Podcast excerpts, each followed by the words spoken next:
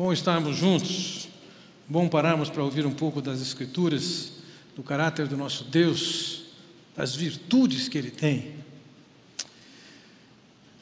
Em todo tempo houve uma mentalidade muito receptiva sobre a ideia de crueldade. Oitavo século, sétimo século antes de Cristo, a Síria era um império conhecido por sua crueldade. É, quando conquistavam um povo, era comum cortarem as pessoas em partes, orelhas, narizes, mãos, e faziam montes de pedaços dessas pessoas. Lógico que, quando se tratava da nobreza, isso envolvia um trato bastante especial. Era normal arrancar a pele dos príncipes e colocá-los ao sol quando não empalados. Depois, gregos romanos tomavam a crueldade como uma virtude, não um defeito. Era prática comum, era desejável, era bem visto. Não é somente isso. Muitas vezes Fernando Pizarro, conquistador espanhol, que em 1532 chegou em Cajamarca para conquistar parte da América. Seu objetivo era alcançar o que é conhecido como terra do Peru, terra dos Incas. E efetivamente ele o fez como? Com o respaldo de grupos indígenas que estavam subjugados debaixo da crueldade indígena, da crueldade dos Incas. A crueldade já existia e podemos lamentar com as ações de Fernando Pizarro, mas o fato é que existia crueldade e continua a existir crueldade. Compaixão e misericórdia são ideias que estão dentro do pensamento das Escrituras acerca de Deus, acerca do Senhor Jesus Cristo.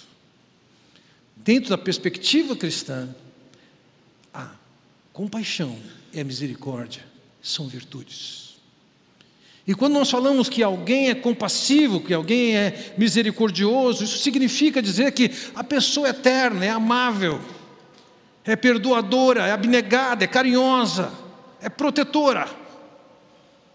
E quando lemos por toda a Bíblia, mesmo num paralelo, há lugares em que a crueldade era endêmica ou mesmo vista como uma virtude, as Escrituras sempre exaltaram o valor da compaixão e da misericórdia em detrimento da crueldade. Algumas passagens ventilam nossa mente sobre esses conceitos. Provérbios capítulo 3, versículo 3 diz que a, que a benignidade e a fidelidade jamais o abandonem. Ou no Salmo 138, voltado para o teu santo templo, eu me prostrarei e renderei graças ao teu nome por causa do teu amor. E tantas vezes a palavra traduzida por amor aqui significa a palavra hebraica hesed significa misericórdia, um amor leal. Salomão foi quem disse: Quem faz o bem aos outros, a si mesmo faz. O homem cruel causa o seu próprio mal. O salmista nos diz: Como é feliz aquele que se interessa pelo pobre. O Senhor o livra em tempos de adversidade. Então veja, a Escritura leva em conta, Deus leva em conta aquele indivíduo que não está pensando somente em si ou no conforto, mas ele está preocupado e está ocupado em atender pessoas carentes e pobres. Daniel, falando ao rei, disse o seguinte: renuncia os teus pecados e a tua maldade pratica a justiça e tem compaixão dos necessitados. Você vê, em várias fases da Bíblia, você encontra pessoas exaltando a compaixão e a misericórdia. Então o Senhor Jesus Cristo diz: Bem-aventurados misericordiosos, porque obterão misericórdia. A misericórdia é um amor incondicional de Deus que alcança algum necessitado, que não tem crédito, não tem mérito nenhum.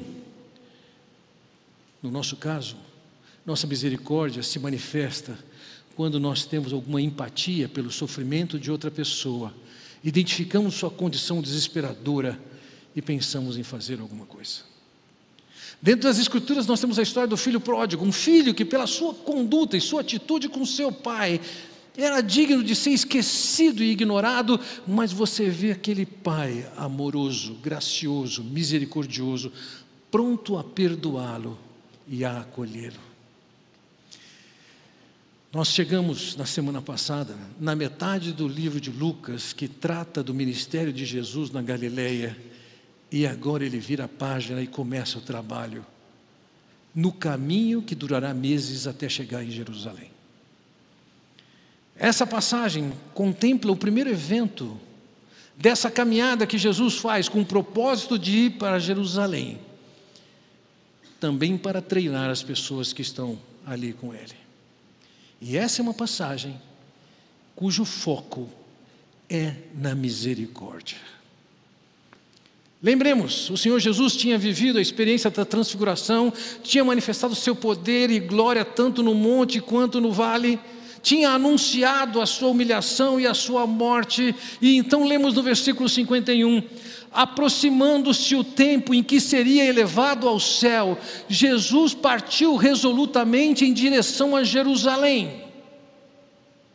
Quero chamar sua atenção para algumas coisas aqui estava se aproximando o tempo em que seria elevado ao céu. Existia uma agenda, existia um cronograma a ser cumprido, e ele sabe quando, e agora ele diz: está chegando a hora, eu tenho que partir para Jerusalém. E ele partiu, segundo o texto nos diz, resolutamente em direção a Jerusalém. Ele está olhando para Jerusalém, ele quer chegar em Jerusalém na Páscoa, e na Páscoa ele vai ser crucificado para pagar os pecados, tal como estava sendo anunciado pelos profetas. Veja, tinha uma data, tinha um plano, tinha o que deveria acontecer. A vida do Senhor Jesus não era marcada por deixa a vida me levar, vamos ver onde é que vai chegar. Não, tinha um tempo e tinha um propósito, e na sua vida ele tinha algo a cumprir. Quero chamar a sua atenção para algumas passagens que mostram que o Senhor Jesus Cristo tinha um propósito muito específico e previamente detalhado. Mateus 26, 54. Como então se cumpriram as Escrituras que dizem que as coisas deveriam acontecer desta forma? As Escrituras já falavam acerca da pessoa de Jesus. Ou então, quando Jesus está no caminho de Emaús, Lucas 24, disse-lhes: Foi isso que eu falei enquanto ainda estava com vocês. Era necessário que se cumprisse tudo que a meu respeito está escrito na lei de Moisés, nos profetas e nos salmos. Veja, a abordagem de Jesus é que o que tinha para acontecer com ele havia sido anunciado tanto na lei, quanto nos salmos, quanto nos profetas. As coisas estavam acontecendo não é por acaso, as coisas estavam acontecendo porque elas haviam sido planejadas e haviam sido anunciadas previamente. Em Atos 3 lemos: Mas foi assim que Deus cumpriu o que tinha predito por todos os profetas, dizendo que o seu Cristo haveria de sofrer. Havia sido predito. E por fim, em Atos 13, 27, ele diz: o povo de Jerusalém e seus governantes não reconheceram Jesus, mas ao condená-lo, cumpriram as palavras dos profetas que são lidas todos os sábados. A experiência da paixão, da traição, da tortura, da morte de Jesus, da crucificação, não foi alguma coisa que aconteceu por acaso, pelas tendências daquela época, não isso estava dentro do plano de Deus. E o que nós vemos aqui agora é que Jesus identifica: chegou a hora. Aproxima-se o tempo em que ele tem que subir aos céus, isso é, ele ia para Jerusalém, iria ser morto, ressuscitaria e subiria aos céus. Seu foco naqueles dias estava no treinamento dos seus discípulos e ele tinha muitas coisas a ensinar para eles. E a primeira lição que ele tem a dar para eles, naquele caminho para Jerusalém, é justamente sobre misericórdia e compaixão. Por quê? Porque no plano dele a misericórdia é para todos. Então nós lemos assim no versículo 52: E enviou mensageiros à sua frente. Indo estes, entraram num povoado samaritano para lhes fazer os preparativos. Vamos considerar o seguinte: um judeu que saía da Galiléia e ia ao sul para Jerusalém, que tinha Samaria no meio do caminho, normalmente o que ele fazia é ele cruzava o Jordão, descia pelo outro lado do Jordão, pelo leste, e quando chegava na altura de Jerusalém, passava, porque eles não queriam passar na Samaria. A Samaria era considerada um lugar e um povo indigno. Então as pessoas, os judeus, evitavam esse relacionamento, era tenso por uma série de razões. Mas ele tem que ir a Jerusalém e não é por causa da rixa que existe entre os segmentos, ou um problema étnico ou sincretista da parte dos samaritanos, que faz com que Jesus não vá até eles. Ele passa pelo caminho via Samaria e ele manda que alguns de seus discípulos entrem na cidade para alguns preparativos. Preparativos podem ser tanto de hospedagem, de comida, mas também podia ser preparativo para alguma obra que ele tinha para fazer ali. A oportunidade de chegar naquele lugar e ter condições de pregar. Agora vejam, dada a rixa social que existia, não se passaria ali. Deixe-me explicar a origem dessa, dessa rixa. No oitavo século antes de Cristo, 729, aquele povo foi conquistado pela Síria. E uma vez que foram conquistados, eles foram dispersos. E outros povos foram instalados naquela região norte de Israel. O que aconteceu é que quando eles voltaram para a terra, eles acabaram se miscigenando com aqueles outros povos, mas muito pior do que isso, eles acabaram assimilando uma série das crenças, eles se tornaram sincretistas e muitas vezes eram idólatras. Alguns desses lugares podem ser visitados hoje como sítios arqueológicos e você vai encontrar sinais claros, em grande quantidade, de idolatria, num território que era para ser o povo que adorava a Deus porque eles voltaram e se miscigenaram, porque eles voltaram e acabaram se tornando também idólatras, eles eram vistos pelos judeus como pessoas indesejáveis, por causa da sua idolatria. Eventualmente, eles até aceitavam ah, as Escrituras, principalmente o Pentateuco, mas eles tinham muitas restrições. No ano 586 a.C., foi o sul que caiu debaixo do poder babilônico. Eles foram levados cativos. E passados anos, esse povo retorna para a terra ali no sul, e debaixo da liderança de Esdras, Neemias, Zorobabel. E quando eles retornam para a terra e vão reconstruir Jerusalém, o templo, os samaritanos dizem: Nós queremos reconstruir, queremos ajudar. E eles dizem: Não, eles não queriam ajuda dos samaritanos. Os samaritanos tinham sido excluídos da vida religiosa de Israel pelo povo do sul. Consequentemente, no ano 400 a.C., eles constroem em Gerizim um templo. Entretanto, numa das revoluções em Israel, no ano 128, João Hircano destrói o templo construído em Gerizim. Então você pode imaginar a animosidade que existia entre esses dois grupos. Esse era o pano de fundo de hostilidade, e a razão por que um judeu não passaria, e no caso de Jesus passando, é surpreendente. Por que, que ele tinha que passar lá? Veja, era uma viagem de três dias. Para um judeu, ele preferia tornar a viagem mais comprida, atravessar o rio, descer pelo outro lado e voltar para o lado de cá. Mas o Senhor Jesus tem um propósito.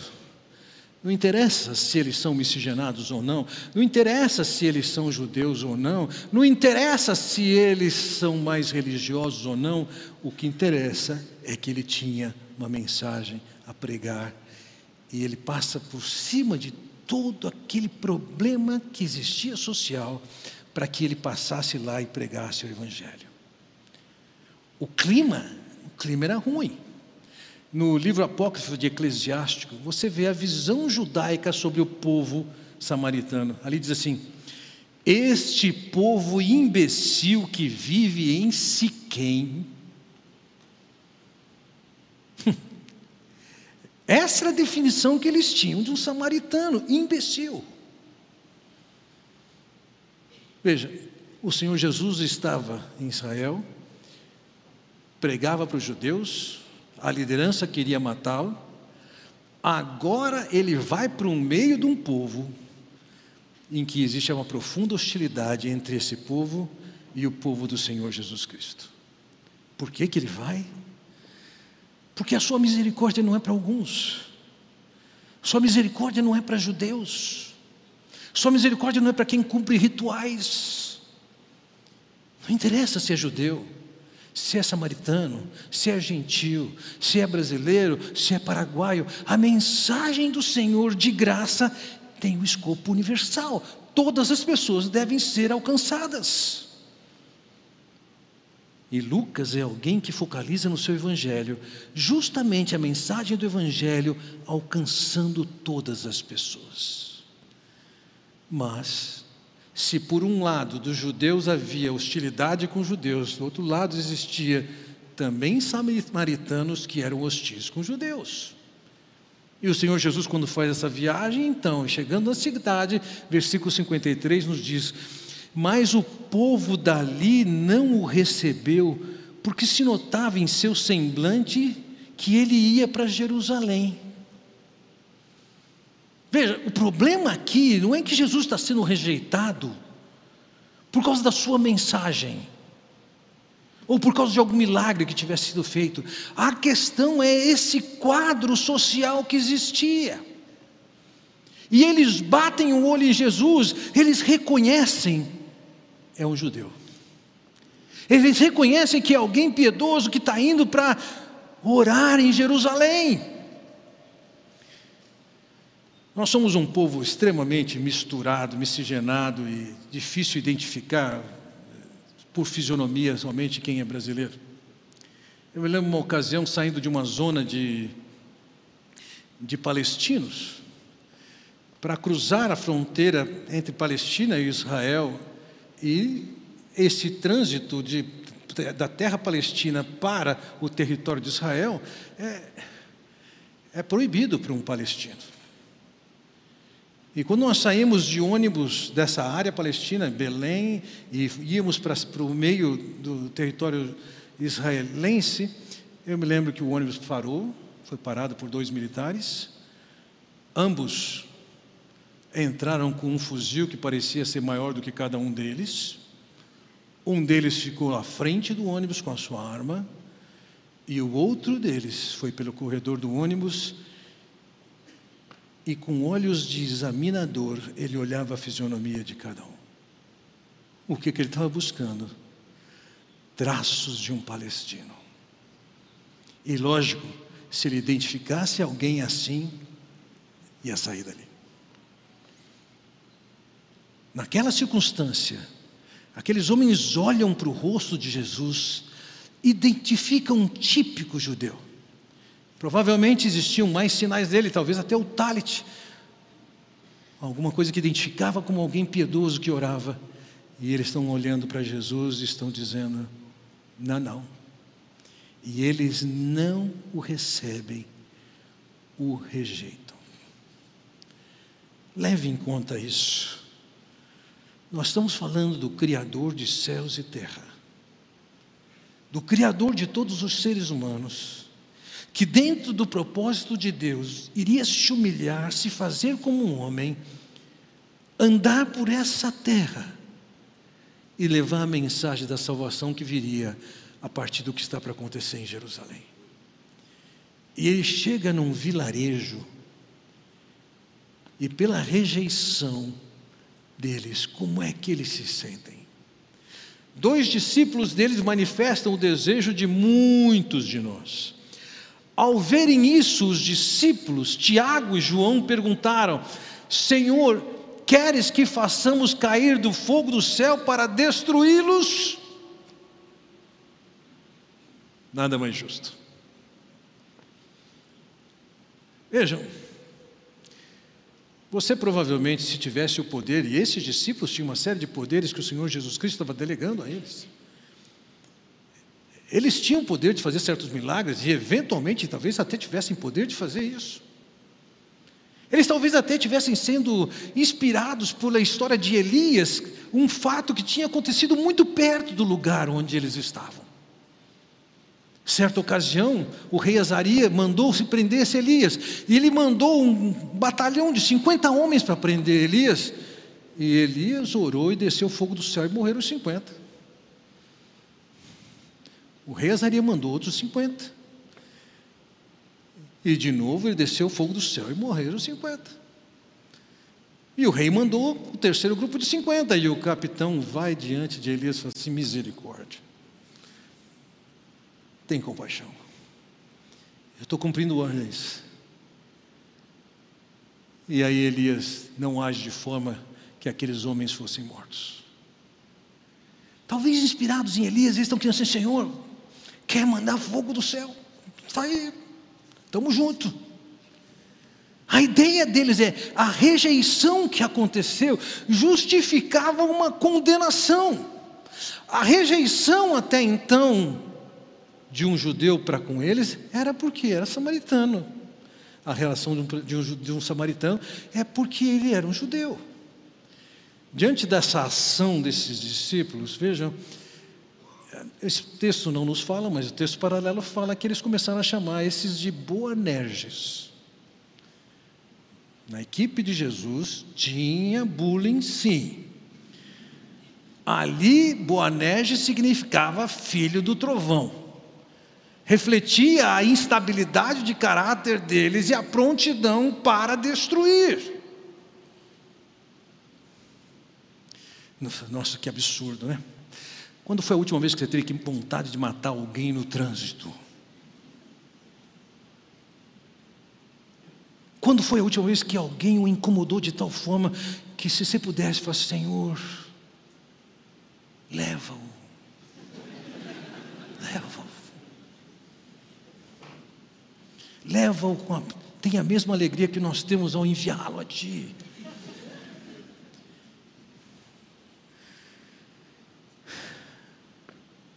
O que, que eles queriam? Eles queriam justiça. Entretanto, diante dessa proposta de justiça, veja que o Senhor Jesus reage, mas Jesus voltando-se os repreendeu, dizendo: Vocês não sabem de que espécie de espírito são, pois o filho do homem não veio para destruir a vida dos homens, mas para salvá-los. O propósito de Jesus não era destruir ninguém, o propósito era salvá-los, e isso incluía samaritanos. Na cabeça deles, até então, isso não é possível. Existem as pessoas que não merecem crer, têm que ser condenadas. Aquele era um grupo que era digno de ser condenado. Eles não entendiam que nem eles estavam sendo alcançados pela misericórdia, pela bondade, pela compaixão, pelo amor de Deus. Não era porque eles de alguma maneira fossem dignos e merecedores da atenção de Deus, eles eram alcançados por causa da misericórdia de Deus. Foi para isso que Jesus diz: Ele diz, Eu vim para salvar o perdido. O caráter da vinda do Senhor Jesus Cristo era buscar e salvar o que estava perdido. Os samaritanos estavam dentro dessa lista, todos estavam dentro dessa lista. Um judeu estava dentro dessa lista, estava dentro dessa lista. Um judeu perseguidor daqueles que criam, estava dentro dessa lista, estava dentro dessa lista. É o apóstolo Paulo quem diz: a Timóteo: Eu sou grato com aquele, para com aquele que me fortaleceu, Cristo Jesus. Nosso Senhor, que me considerou fiel, designando-me para o ministério. A mim, que no outro tempo era blasfemo e perseguidor e insolente, mas obtive misericórdia, pois fiz na ignorância, na incredulidade. Paulo foi salvo por quê? Pela misericórdia. Foi feito um ministro pela misericórdia. Um samaritano seria alcançado pela misericórdia. A postura dos discípulos diante da rejeição que aconteceu naquela ocasião, quer que desça fogo do céu. E eu estou convencido. Houve muitas circunstâncias, com muitas pessoas, que se Deus desse você o poder, tchá, dissolve a pessoa. Falta de misericórdia. Veja, eu não estou com isso, nem passando perto da ideia de que não existe o juízo de Deus.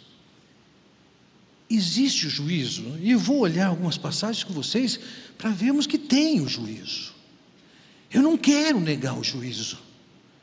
Eu só estou querendo dizer que aquela viagem, aquela presença do Senhor, era uma viagem de manifestação de misericórdia e não de juízo.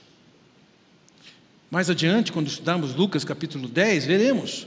Quando, porém, entrardes numa cidade e não vos receberem, saí pelas ruas e clamai. Até o pó da vossa cidade que se nos pegou aos pés sacudimos contra, contra vós outros. Não obstante, sabei que está próximo o reino de Deus. Digo-vos que naquele dia haverá menos rigor para Sodoma do que para aquela cidade. Vai ter rigor, vai ter julgamento. Ele continua: Ai de ti, Corazim. Ai de ti, Betsaida. Ele está falando, vai ter um juízo mais duro para vocês. No versículo 15 ele diz: Tu, Cafarnaum, elevar-te-ás porventura até ao céu, descerás até o inferno. Tem juízo, tem inferno. Ninguém falou mais do inferno do que o Senhor Jesus Cristo. Eu não estou negando, nem ele estava negando a ideia do julgamento e do inferno. Era uma realidade. A questão é que aquela viagem, aquela presença do Senhor entre nós, tinha o propósito não de juízo, mas de misericórdia e de consideração com quem deveria ser alcançado. Esse espírito que por um momento no meio dos discípulos e dos apóstolos de Jesus surgiu com uma proposta de uma vingança, fazendo com que fogo do céu incinerasse aquela aldeia. Experimentaram outra coisa com os próprios samaritanos. Vejam, em Atos capítulo 8, nós lemos: quando a multidão ouviu Filipe e viu os sinais milagrosos que ele realizava, deu unânime atenção, são samaritanos aqui ao que ele dizia. Os espíritos imundos saíam de muitos, dando gritos, e muitos paralíticos e mancos foram curados. Assim houve grande alegria naquela cidade. Não bastou o ministério de Filipe, no versículo 25, lemos: tendo testemunhado e proclamado a palavra do Senhor, Pedro e João voltaram a Jerusalém pregando o evangelho em muitos povoados samaritanos. Os discípulos tinham entendido a mensagem é para ser pregada em todos os lugares. A mensagem é de misericórdia, é de compaixão, é de graça, é de amor. E eles lá estão, eles discípulos, dentre aqueles que disseram que caia fogo do céu, Deus está dizendo: o Evangelho vai chegar, vai alcançar essas pessoas. Tem juízo? Tem, mas isso não é para você e não é para mim. Na história da igreja houve ocasiões em que os próprios cristãos agiram para estabelecer o juízo. Por vezes levaram supostas bruxas a serem mortas. Grave erro. Reformados e católicos perseguiram anabatistas e os levaram à morte. Grave erro. A igreja anglicana condenou pessoas classificadas hoje como não conformistas. Grave erro. O seu papel e o meu papel são papéis de manifestar a graça de Deus, a misericórdia de Deus e levar a mensagem da bondade e do amor de Deus que alcança o perdido, que não merece, que é digno de condenação. Cabe à igreja confrontar o pecado? Sim. Cabe à igreja mostrar o quanto ela está fora do plano de Deus? Sim. Cabe à igreja pregar o perdão de Deus, a graça de Deus, a ação de Deus para alcançar o homem perdido. O julgamento é mais tarde. É o Senhor quem o administra. Compaixão estava no plano de Deus e estava no coração de Deus. Compaixão é para estar no coração do povo de Deus. Quero terminar minha mensagem com a leitura de três versículos. Miqueias diz: Quem é comparável a ti, ó Deus, que perdoas o pecado e esqueces a transgressão? do remanescente da sua herança? Tu que não permaneces irado para sempre, mas tens prazer em mostrar amor. Deus se ira sim, Ele administra juízo sim, mas aqui diz que Ele tem prazer em mostrar amor. Faz parte do caráter de Deus a misericórdia, a compaixão, a graça, o amor. E tanto isso faz parte que isso tem que se manifestar e refletir na vida do povo de Deus. O apóstolo Paulo diz em 2 Coríntios capítulo 4: Portanto, visto que temos esse ministério da misericórdia que nos foi dada, não desanimamos. O ministério da misericórdia é um ministério que nos pertence. Você pode encontrar pessoas que você entende são dignas de serem condenadas. Você pode encontrar pessoas que de alguma maneira lhe ofendem, lhe ferem, lhe humilham, lhe ignoram. Mas você foi chamado para manifestar a misericórdia. Dentro do projeto de Deus, você não foi chamado para manifestar a sua ira mas a misericórdia. A sua vida na atitude com o seu paciente, aquele que vem diante de você no seu consultório, você está ali para manifestar misericórdia. Alguns de vocês são professores, devem ter suas dores de cabeça, e vocês foram chamados para manifestar a misericórdia.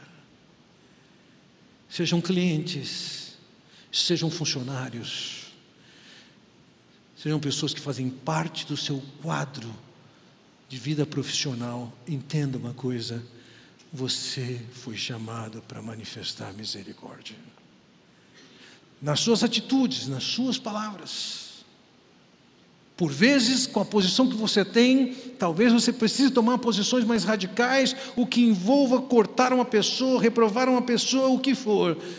Tudo isso que tem que ser feito é razoável e justo. Tem que ser feito com misericórdia, com amor, com compaixão, com respeito pelas pessoas. Nós somos o povo que temos a tarefa de ministrar misericórdia.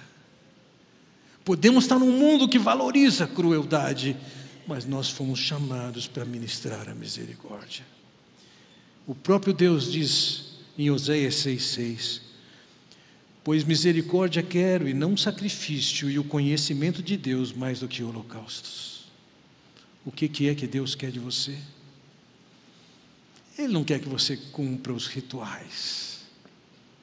Ele não está interessado em procedimentos religiosos. Ele quer conhecer um povo que seja marcado pela misericórdia, pela compaixão, pelo amor Podem ser pessoas que estejam na alça de mira de Deus um dia vão sofrer com o juízo dele.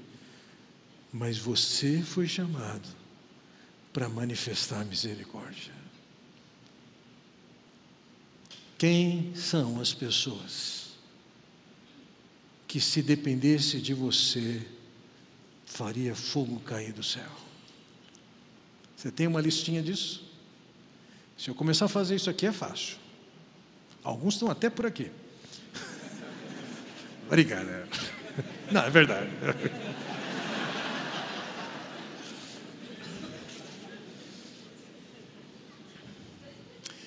Entenda uma coisa. Antes de Deus mudar qualquer coisa, em quem quer que seja, o que Deus quer mudar é você mesmo. Você foi chamado para ser amoroso, compassivo, misericordioso. A pergunta não é, Senhor, dá para descer fogo do céu e destruir? Não. A pergunta é: como é que nós vamos levar o Evangelho e comunicar o amor de Deus? É para isso que você foi chamado. Vamos orar. Pai Celestial, quero te agradecer pela oportunidade que o Senhor nos dá de olhar para a pessoa do Senhor Jesus numa situação tão tão real, que lida com sentimentos que são tão reais para nós. Ó oh, Pai bondoso, que nós possamos olhar o teu exemplo e entendermos que o que o Senhor quer é fazer com que aqueles que são teus filhos, teus servos, teus ministros, que manifestem da tua misericórdia, não interessa por quem seja, não interessa a etnia, não interessa a aprovação social que exista, não interessa a relevância que as pessoas têm dentro da esfera humana, não interessa se nos agradam, se fazem o que nós gostamos, o que interessa é que através de nós o Senhor manifeste a compaixão, a graça, o amor e a misericórdia. Ser com teu povo é o que eu peço em nome do Senhor Jesus Cristo. Amém. Deus nos abençoe.